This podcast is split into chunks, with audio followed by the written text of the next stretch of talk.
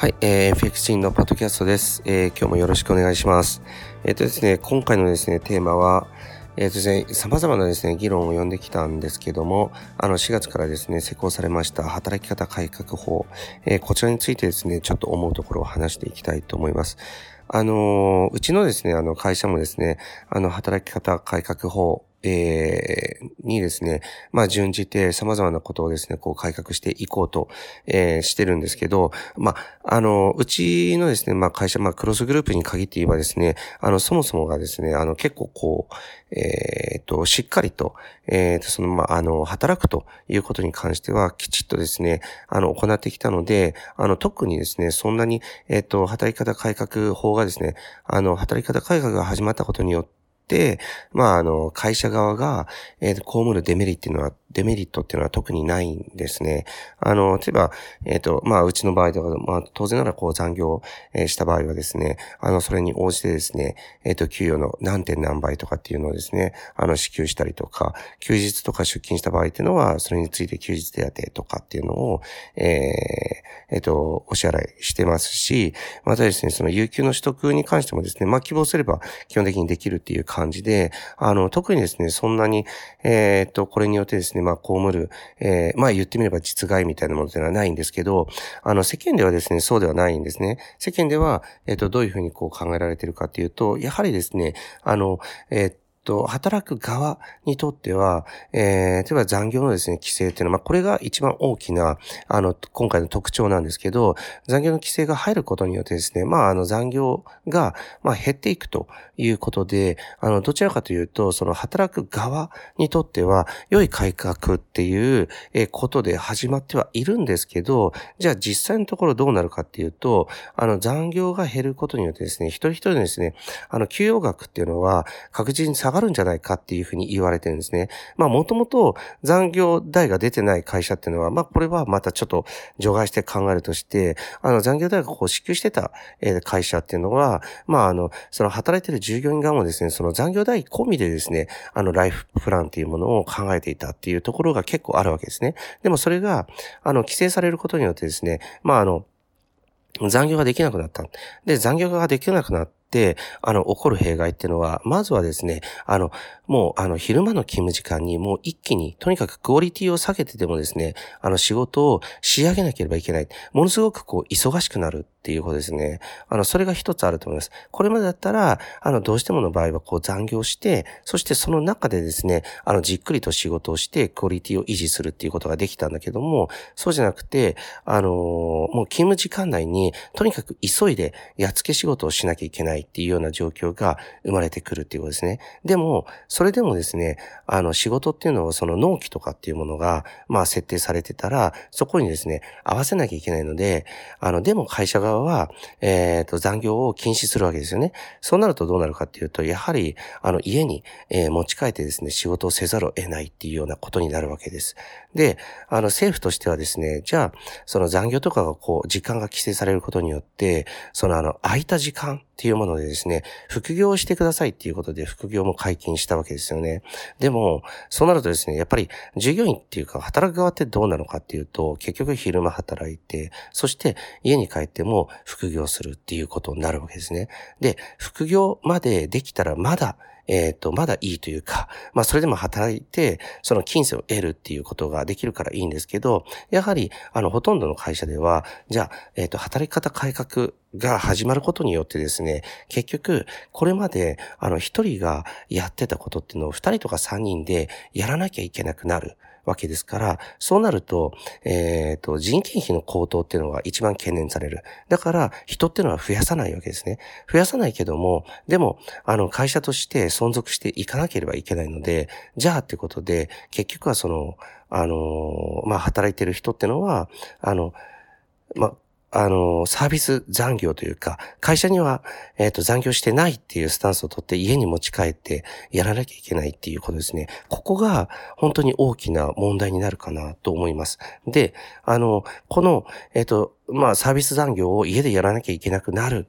えー、っていうことが一つの問題と、あとは、先ほどちょろっと言ったように、一人がやってたことを、えっ、ー、と、残業とかがこう規制されることによって、あの、二人、三人でやらなきゃいけない。で、それを、例えば会社側が、じゃあその分ですね、あの、えっ、ー、と、社員数を増やしますっていうのをやったとしてもですね、その場合っていうのは、えっ、ー、と、一人一人の給与っていうのが、今度は上がるんじゃなくて、あの、一人がやってたことを二人とか三人でやらなきゃいけないので、給与はみんなこう、押しなべて下がらなきゃいけないっていうことですね。賞与とかそういったものにも、まあ大きな影響が出てくるかなと思います。ここはですね、あの、非常に問題点かなと思います。あの、働き方改革によってですね、あの、いい面っていうのももちろんあると思うんですね。残業が規制されて、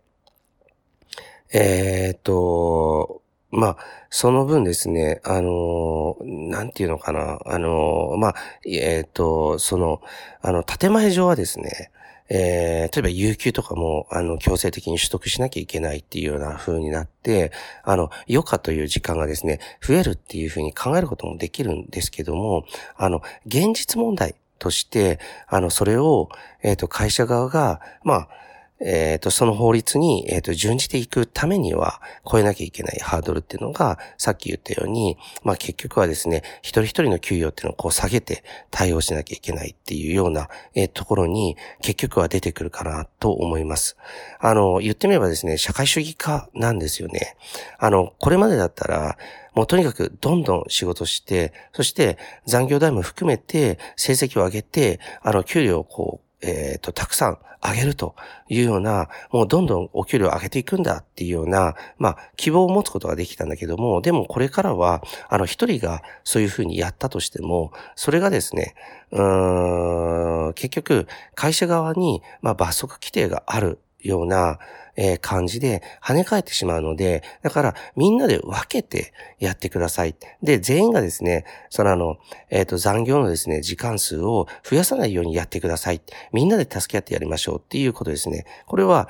あの、聞こえはいいんですけど、言ってみればまあ社会主義化ですよね。みんな同じように。だから、働く、働きたいっていう人の権利も、あの、まあ、侵害してるというようなことが言えるんじゃないかなと思っいます。で、そうなるとですね、あの、給与減の会社とか、潰れる会社っていうのは、結局は増えていくので、あの、そうなった場合に、やはり、やはりですね、これまでも伝えてきたことですけども、あの、えっと、投資っていうもの、えっと、トレードっていうものにもっと目を向けていかなきゃいけないなっていうふうに思います。あの、会社がですね、えー、一人一人をですね、守ってくれるっていうような時代は本当遠に過ぎてしまったし、今回の働き方改革によってですね、あの、ますますですね、会社っていうのは、一人一人の人生というものを守るっていうことは、むしろ難しくなったわけですよね。で、あの、この働き方改革っていうものによって、その、えっ、ー、と、これは労働者側のですね、ための、えっ、ー、と、法律だというふうに、やっぱり言われてたんですけども、やはり僕自身は前からポッドキャストでもちょっと危惧してお話ししてたように、これはむしろどちらかというと、経営者側の権利拡大のためなんじゃないかなっていうふうにむしろ思います。経営者側はこれまでですね、例えば、えっ、と、働いてる人の給与を上げるとか、賞与を上げるとかっていうことを、まあ、やってきたわけだけども、今度はですね、堂々と給与とかを削れるわけですよね。あの、働く側がそれに対してクレームを言ったとしても、いや、でも働き方改革が始まってしまって、皆さんこう残業できないわけだから、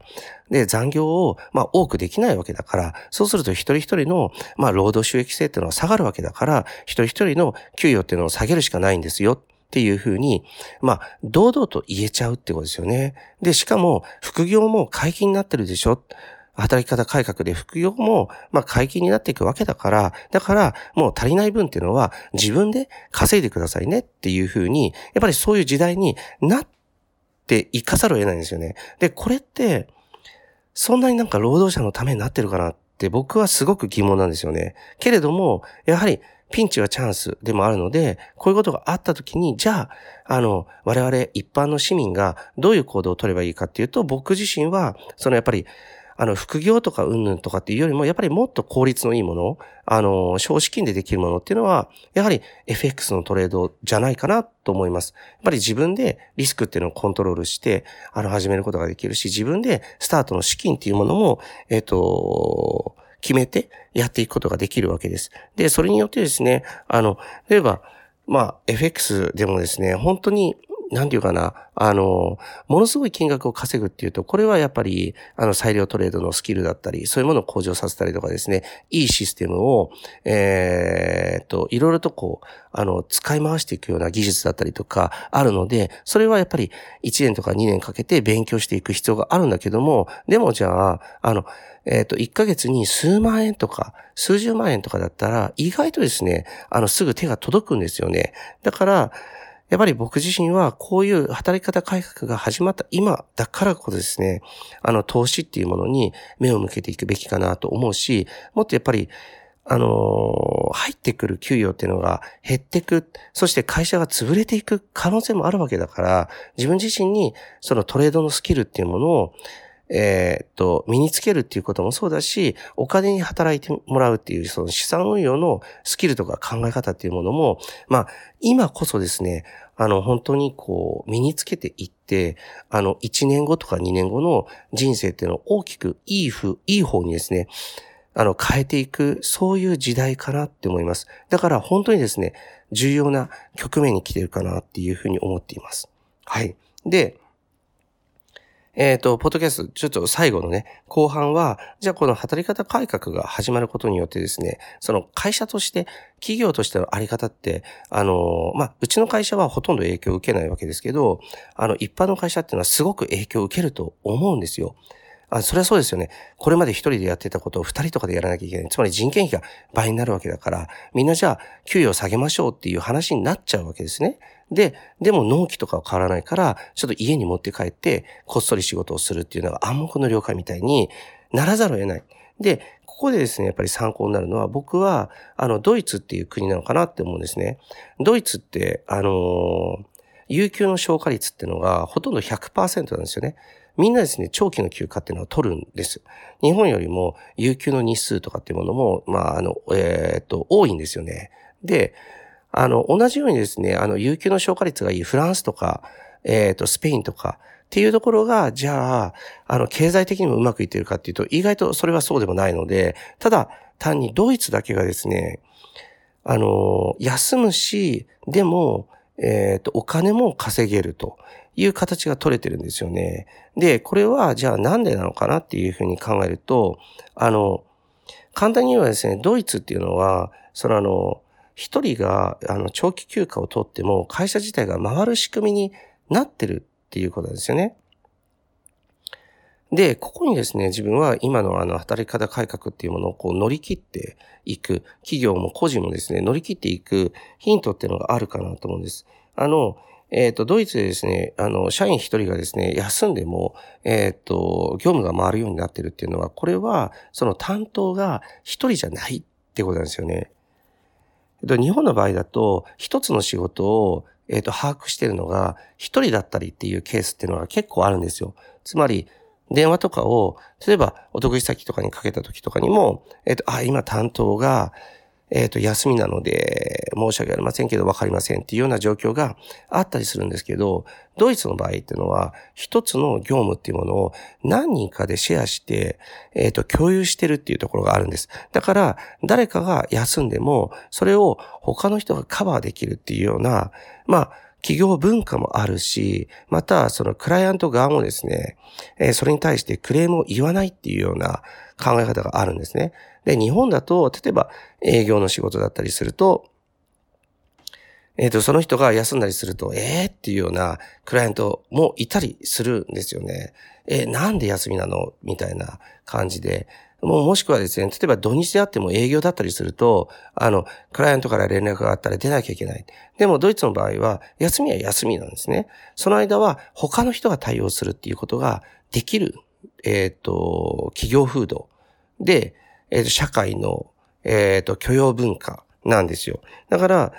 こういう風になっていかないと、働き方改革っていうのは絶対にうまくいかない。で、残念ながら、日本の多くの会社がそういうドイツ型のですね、えっ、と、みんなでシェアして仕事をするっていう意識に追いつくには、やはりすぐっていうのは無理だと思うんですね。数年かもしかしたら数十年かかってしまう。だからその間、指を加えているっていうのは、やっぱり賢い選択じゃないので、じゃあどうするかっていうと結局話が元に戻るんだけども、やはり投資とかトレードとか、そういう資産運用、そういったものに目を向けて、その、えっ、ー、と、会社に何かあっても、えっ、ー、と、給与が下がったりとか、えっ、と、会社が、まあ、最悪潰れたりとか、そういうことがあるんだけども、それでも、あの、生き残っていけるっていう方法を、個人個人が身につけなきゃいけないっていう、そこがですね、やはり一番重要かなと思います。で、その次に、やっぱりそういった、えー、と、あの、えっ、ー、と、投資っていうものに目を向けた生活を送りながらも、えっ、ー、と、会社勤めしてる人っていうのは、あの、これを聞いてる人もたくさんいると思うので、そういう人たちは何をするかっていうと、やっぱりドイツ型の、みんなで情報をシェアして、みんなで業務をシェアするっていうような企業文化を、まあ、作っていく。それが、まあ、あの、今回の働き方改革に、えー、を、こう、チャンスに変えていく、一つの考え方なのかなっていうふうに思います。はい。はい。えー、今回のポッドキャストは、えっ、ー、と、働き方改革で、こちらはですね、うちの会社にとっても、あの、すごく、えっ、ー、と、大事なところで、えー、そこによってですね、あの、若干変わっていくところがある。えー、そこに関してですね、自分も、えっ、ー、と、経営者ですので、それに関して思うところをちょっと述べさせてもらいました。それではまた、えー、よろしくお願いします。今回のポッドキャストは以上です。今週の放送はいかがでしたでしょうか？弊社クロスリテイリングでは投資に関わるさまざまな情報を発信しています。ひらがな3文字で「投資」に教科書の「科」で「投資家」と検索してみてくださいね。それではまた次回お会いしましょう。この番組はクロスリテイリング株式会社の提供でお送りしました。